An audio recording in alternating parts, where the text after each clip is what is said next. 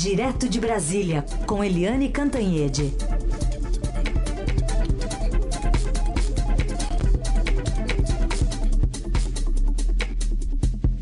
Oi, Eliane, bom dia. Bom dia, Raíssa e Carolina, ouvintes.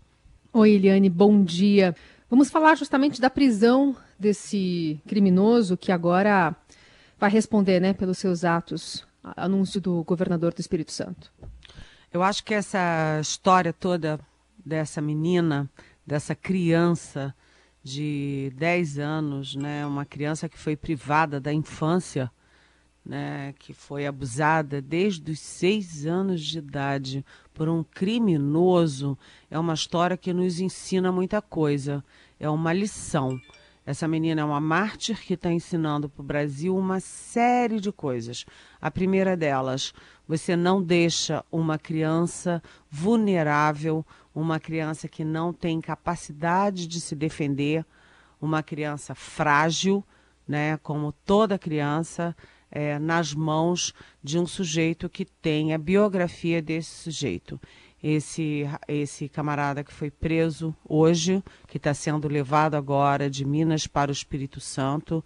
Ele já tem antecedentes criminais, ele já foi condenado por tráfico de drogas, já foi condenado por organização criminosa, ele já foi preso, cumpriu pena, ele não podia ficar perto, é, próximo e muito menos responsável por uma criança.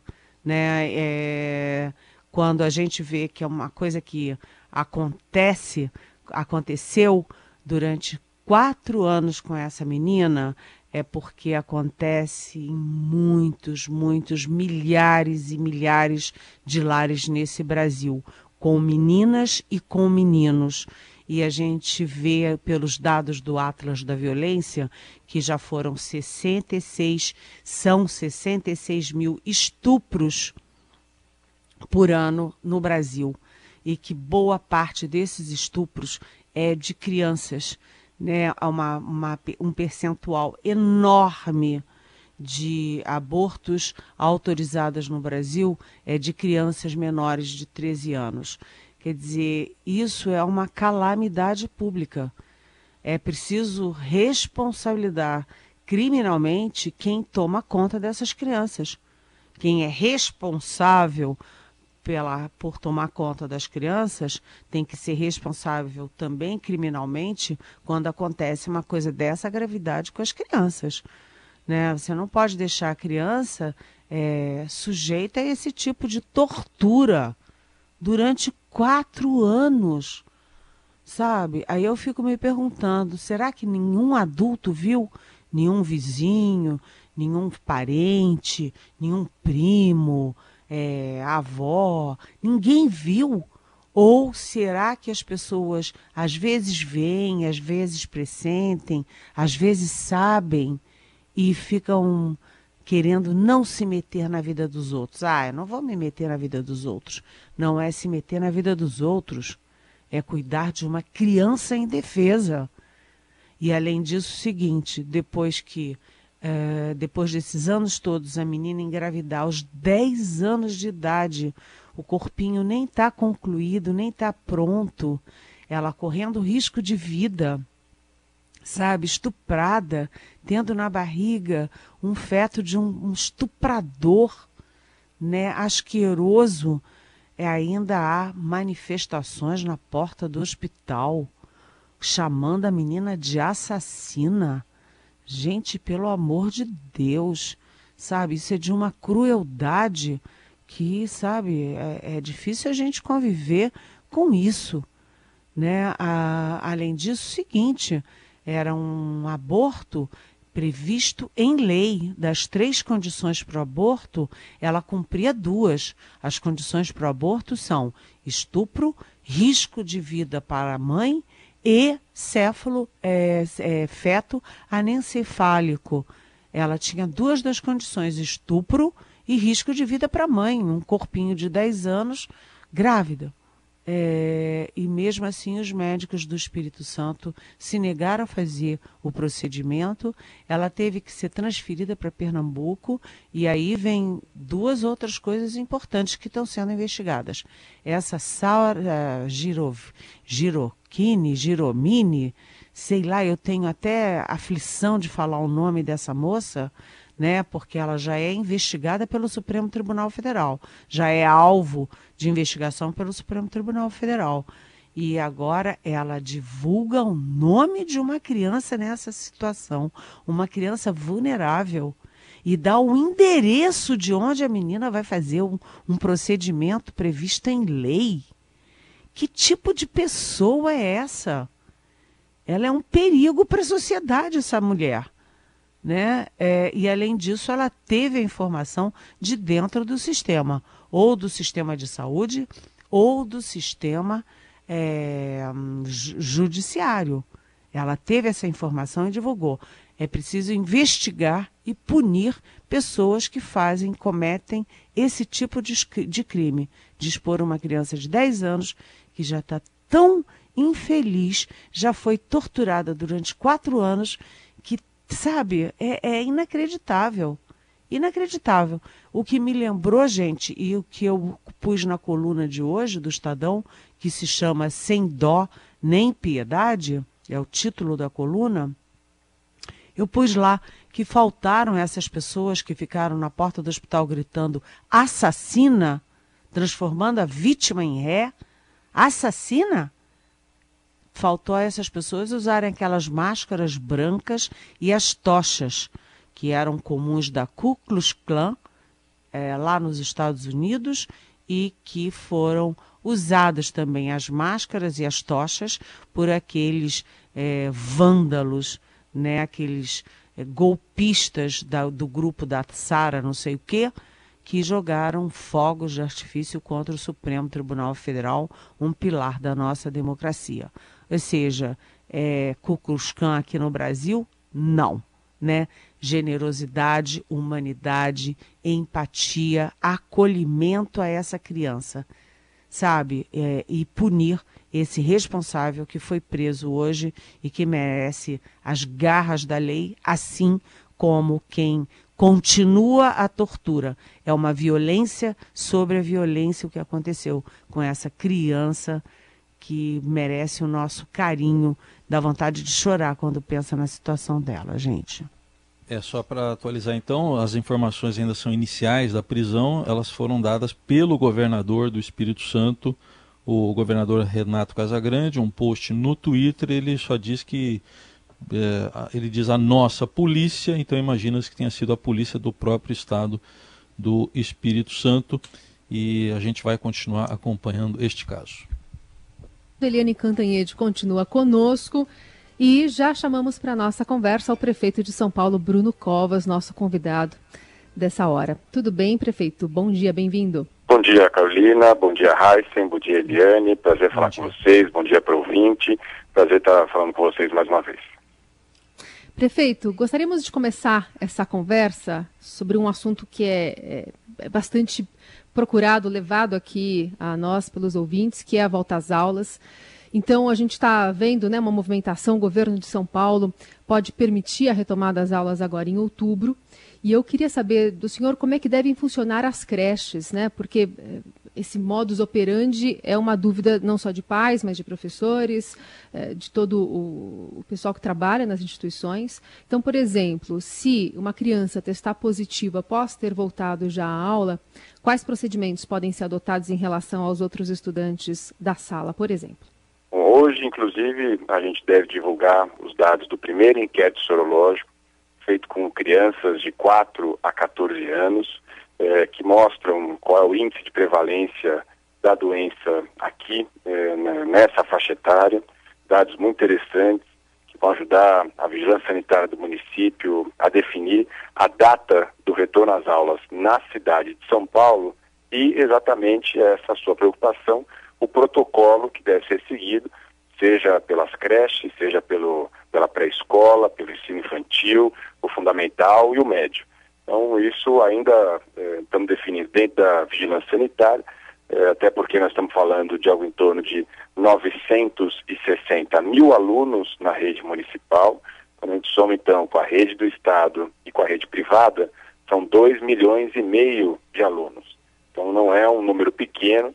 É, muita gente, não apenas, e a nossa preocupação é com a disseminação da doença dentro da sala de aula, com os professores, depois dentro de casa com os pais, com os avós. A pesquisa, inclusive, indica qual é a porcentagem de alunos que mora com os avós, que é exatamente o maior grupo de vulnerabilidade em relação à doença.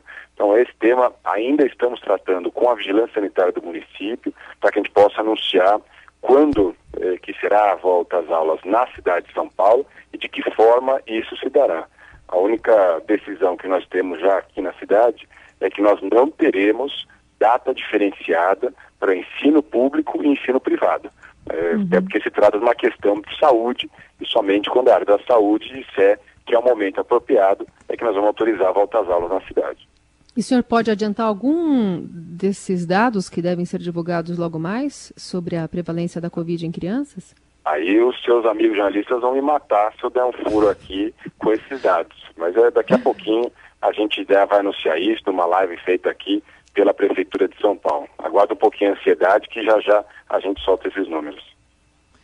É, aliás, hoje saiu uma pesquisa do Datafolha, prefeito, mostrando que 79% do, dos entrevistados acham que a volta às aulas aumenta aí o risco aí para a pandemia. Como é que o senhor vê isso? Como é que o senhor tenta tranquilizar os pais, principalmente? Bom, não é, um, não é um número muito diferente da pesquisa que a gente fez aqui com os pais dos alunos da rede municipal, que dá exatamente 80% é, não, não querem a volta às aulas. O que a gente pode dizer é que nada vai ser feito por pressão política do sindicato A, do partido político B, é, ou seja, nada vai ser feito com base em achismo, da mesma forma que foi a vigilância sanitária que pediu a suspensão das aulas lá em março eh, e que se tornou uma das decisões mais acertadas que nós tivemos para poder conter a disseminação da doença na cidade de São Paulo, vai ser somente quando a vigilância sanitária der a tranquilidade que é o momento apropriado que nós vamos retomar. Não vamos fazer isso sem o apoio, eh, sem a aprovação da área médica. Então, os pais podem ficar tranquilos que nada vai ser feito sem que a área médica dê o devido respaldo em relação a quando é o momento apropriado de volta às aulas.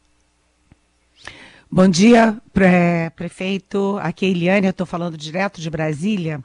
É, eu queria saber, por favor, se nessa pesquisa de vocês estão incluídos aqueles professores que estão no grupo de risco e que, portanto, não vão poder voltar às aulas. Ou seja, se isso, se essa quebra no número de professores não pode comprometer o atendimento ao universo de alunos que é, pode voltar em, em outubro, ou enfim, quando eles voltarem.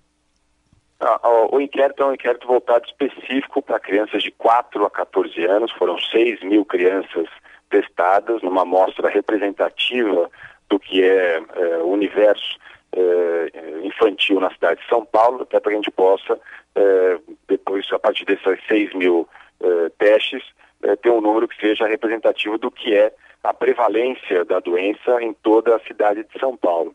É claro que a preocupação com os professores acima de 60 anos, ela existe, tanto que nós já aprovamos na Câmara Municipal um projeto que autoriza a Prefeitura a contratar temporários exatamente por conta desse tema. Então, caso a vigilância sanitária autorize, caso é, é, isso seja feito no momento em que ainda é perigoso a população acima de 60 anos voltar a frequentar espaços de aglomeração, a gente já tem autorização legislativa para poder resolver este tema.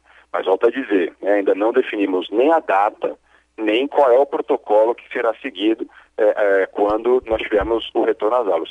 E o protocolo é, a ser definido vai depender exatamente do estágio que vai estar a pandemia. Né? Uma coisa é retorno às aulas é, num estágio A, no estágio B, no estágio C, por isso que ainda não foi definido o protocolo.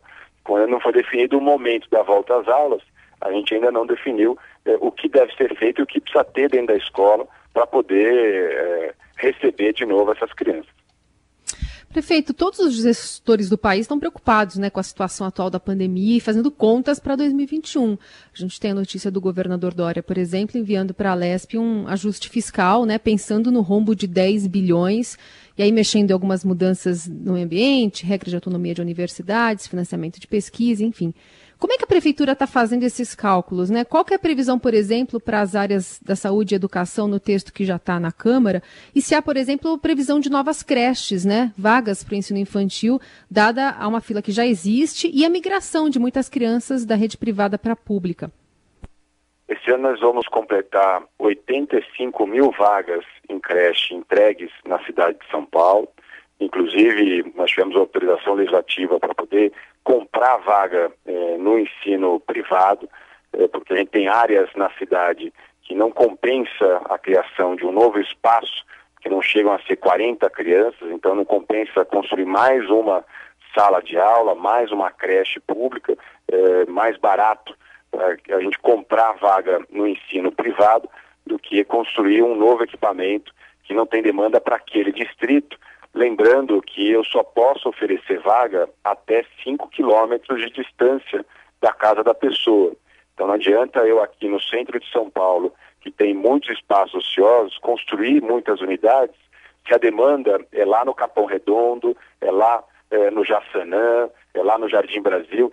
É, eu preciso oferecer exatamente nesses locais, são locais que a gente tem mais dificuldade, não tem área regular, não tem regularização fundiária, então a gente vive é, um problema aqui para poder, mas nós vamos chegar nas 85 mil vagas de creche aqui na cidade de São Paulo. A nossa preocupação, é, essa que você mencionou, em relação, por exemplo, ao ensino infantil. Nós conseguimos zerar a fila da pré-escola na cidade de São Paulo em 2017, quando nós tínhamos 11 mil crianças aguardando vaga na pré-escola. A nossa preocupação é exatamente que essa fila volte, é, por ser uma faixa que muitos pais é, possam é, retirar o filho da escola privada e pedir a vaga na escola pública. Então também pedimos autorização para a Câmara Municipal para também, se for o caso, comprar até 5% do total de vagas ofertadas para que a gente possa comprar essas vagas na rede privada e não deixar nenhuma criança fora da escola. Até porque é um aumento sazonal, é um aumento temporário, talvez a gente tenha para 2021, 2022, e isso já volte a normalizar lá para 2023.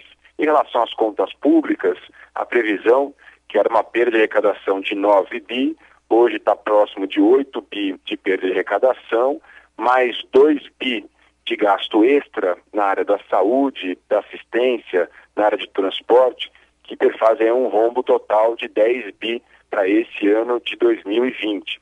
A gente deve, de alguma forma, financiar esses 10 bilhões, seja com a postergação do pagamento da dívida de São Paulo com a União, seja com a utilização de fundos municipais, eh, seja com o auxílio federal que foi aprovado pelo Congresso Nacional.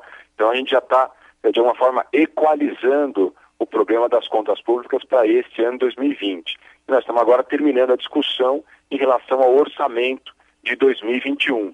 A gente deve ter um aumento grande, em especial no custeio na área da saúde, na área da assistência, já que vários equipamentos que nós abrimos agora para o momento de pandemia serão equipamentos permanentes na cidade de São Paulo. Então já estamos tentando equalizar o orçamento de 2021 que deve ser enviado agora em setembro para a Câmara Municipal. Bom, é, prefeito, a gente não pode deixar de falar da uh, sucessão na prefeitura, ou seja, da eleição que está vindo aí, a eleição municipal. E eu lhe pergunto bem diretamente, a sua aliança para ter a Marta Suplicy na vice está indo de vento em popa? A, a, a, preocupação agora ainda é com fechar quais partidos eh, devem compor a nossa aliança. Eh, e aí, assim que definirmos os partidos, vamos sentar com todos eles para definir o nome a vice. Né? Não tem sentido a gente eh, escolher primeiro o nome a vice e depois não, pelo menos, eh, ter a participação desses partidos nessa escolha. A convenção está marcada para o dia 12 de setembro e então temos aí é, quase um mês para poder terminar essas conversas com os partidos políticos e aí na última semana fechar o nome de vice. Sim, mas a Marta Suplicy seria uma grande vice na sua chapa, não? ela e outros nomes que outros partidos políticos possam apresentar. É, prefeito, falando ainda da sucessão, é, o senhor criticou muito na época, né, o, envolvi, algumas denúncias envolvendo o senador, o então senador, hoje deputado Aécio Neves. Hoje temos outros tucanos também envolvidos em investigações, como José Serra e Geraldo Alckmin. Em relação a esses dois especificamente, né, aqui paulistas, qual a posição do senhor e eles devem ter alguma participação na, na sucessão? A, a, minha, a minha linha é a mesma, que se investigue, que se apure, né, que se é, corrija o que tiver errado, né, acredito na justiça, não vou depois para a rua para pedir é, que sejam presos é, os juízes, né? Acredito na justiça brasileira. Agora, a grande diferença é que no caso do ex-senador, ex-governador, deputado Écio Neves, tem um áudio que foi vazado, que todo mundo teve conhecimento dele pedindo dinheiro é, à JBS. Então, é, não havia sentido, é, no meu ponto de vista, aguardar o julgamento para poder, de alguma forma, ter alguma atuação partidária que pudesse ou expulsá-lo ou suspendê-lo do PSDB. Acho que o partido perdeu a não tomar essa atitude que se esperava do PSDB naquele momento. E aí a gente viu a derrota do partido em 2018. Isso aconteceu. Em relação a outros casos de denúncia, é, que se apure, que se investigue. Né? Mas é, tenho confiança que o é, senador José Serra é, e o ex-governador Geraldo Alckmin vão provar a sua inocência no judiciário.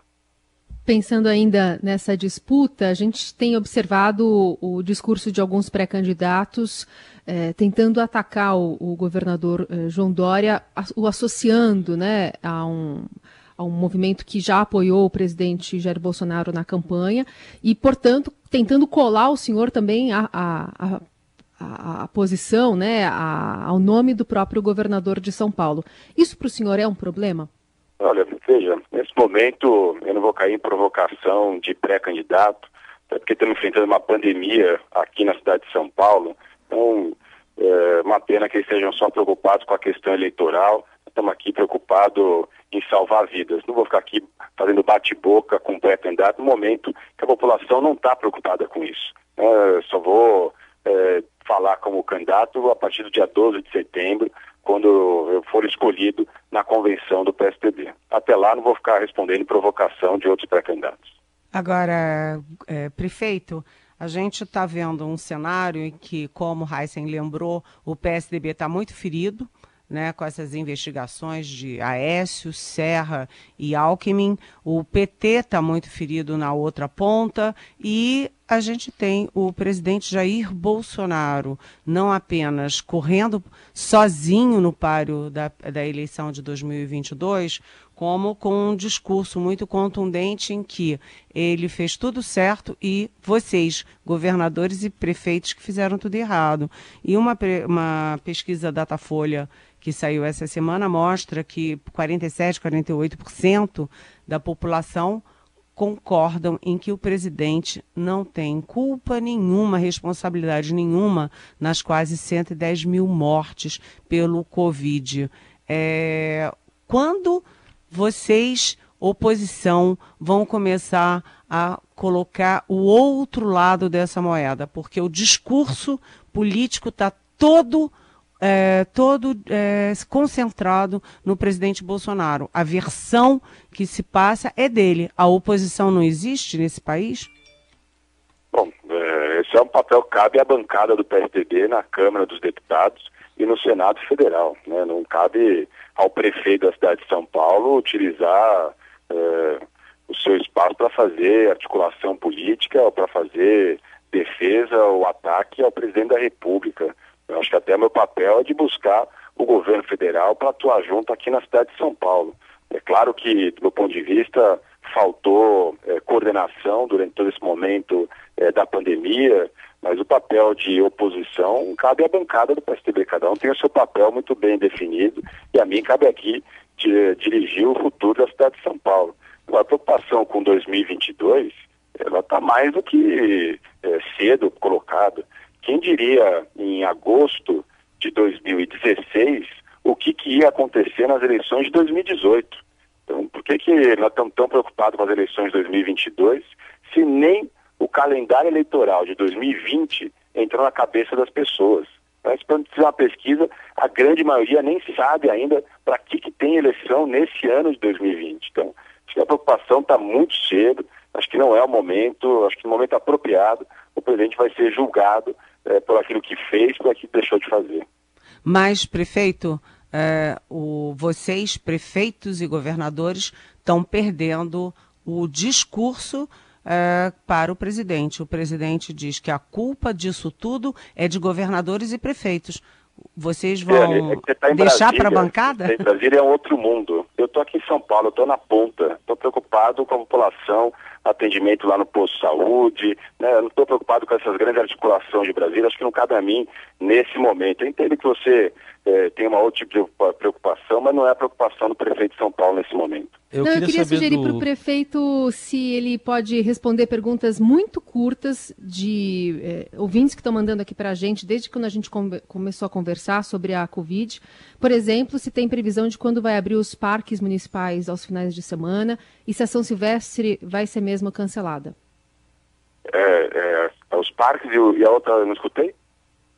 Se o Ação Silvestre vai ser mesmo cancelado e se os ah. parques vão abrir logo nos, aos finais de semana. Vou deixar. A gente tem avaliado a possibilidade de prorrogação do horário eh, dos parques durante a semana e aos finais de semana, no momento apropriado, a gente deve anunciar isso. Estamos esperando consolidar um pouco mais os números da pandemia na cidade de São Paulo, dada a abertura de bares, restaurantes, o período noturno, enfim. Eh, a gente tem que ir abrindo aos poucos para não ter um segundo repique da doença, da mesma forma que vários países europeus estão vivendo. É importante lembrar que ainda vive a pandemia na cidade de São Paulo. Então, não dá para ir abrindo tudo ao mesmo tempo. Vamos com calma, com parcimônia. É, até agora deu certo isso na cidade de São Paulo, não teve que retroceder e a gente não viu a quantidade de casos aumentar na cidade de São Paulo. Então peço um pouco mais de paciência às pessoas. No momento certo, a gente é, reabre os parques aos finais de semana. Em relação ao São Silvestre, é um evento privado, não é um evento público. É, a organização privada já foi avisada que se a pandemia, no dia 31 de dezembro, estiver na situação que nós estamos hoje, o evento não será permitido. Agora está sob a responsabilidade deles correrem o risco de chegar lá na frente e esperar melhorar a situação ou é, correr o risco de chegar lá na frente e o evento ser proibido. Então, agora está a cargo do empreendedor privado, organizador privado, né, não é um evento feito pela Prefeitura de São Paulo, tomar essa decisão. Uhum. E aí pode colocar no, na mesma conta dos parques a reabertura da Paulista, é o mesmo raciocínio. Não, Paulista é ainda pior, porque a Paulista é mais difícil você ter controle, porque os parques a gente consegue ter um controle da quantidade de pessoas que estão lá dentro. A gente ainda tem uhum. a porcentagem eh, de pessoas que podem entrar dentro dos parques. Na Paulista é, é inviável fazer esse tipo de controle, dadas as inúmeras ruas que cruzam a Paulista e os prédios comerciais que têm acesso diretamente à Paulista. Então, o controle da quantidade de pessoas na Paulista é muito mais complicado do que o controle de pessoas dentro de um parque. Então, a, é, isso ainda vai ficar numa fase ainda posterior, quando for possível a volta das grandes aglomerações. Muito bem, a gente agradece o prefeito de São Paulo, Bruno Covas, convidando conosco aqui, convidado e conversando conosco aqui no Jornal Dourado. Prefeito, bom dia, obrigada. Eu que agradeço. Um grande abraço a todos vocês. Bom dia, obrigada. Muito bem, e assim a gente vai encerrando o Jornal Eldorado desta terça-feira. Eliane, voltamos a nos falar amanhã a partir das nove, horário marcado aqui no Jornal Dourado. Até amanhã. Beijão.